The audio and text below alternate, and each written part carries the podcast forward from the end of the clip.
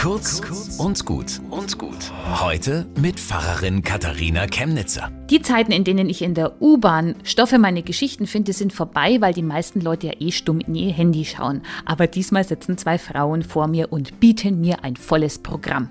Dem Gespräch nach sind sie offensichtlich bei der gleichen Firma und die eine erzählt lang und breit, was sie alles über ihre Pflichten hinaus tut. Aber nicht genug damit. Sie schimpft in einer Tour über Kollegen. Der ist faul, die macht zu wenig, auf den und den kann man sich überhaupt nicht verlassen und die ruht sich auf ihre Beförderung aus.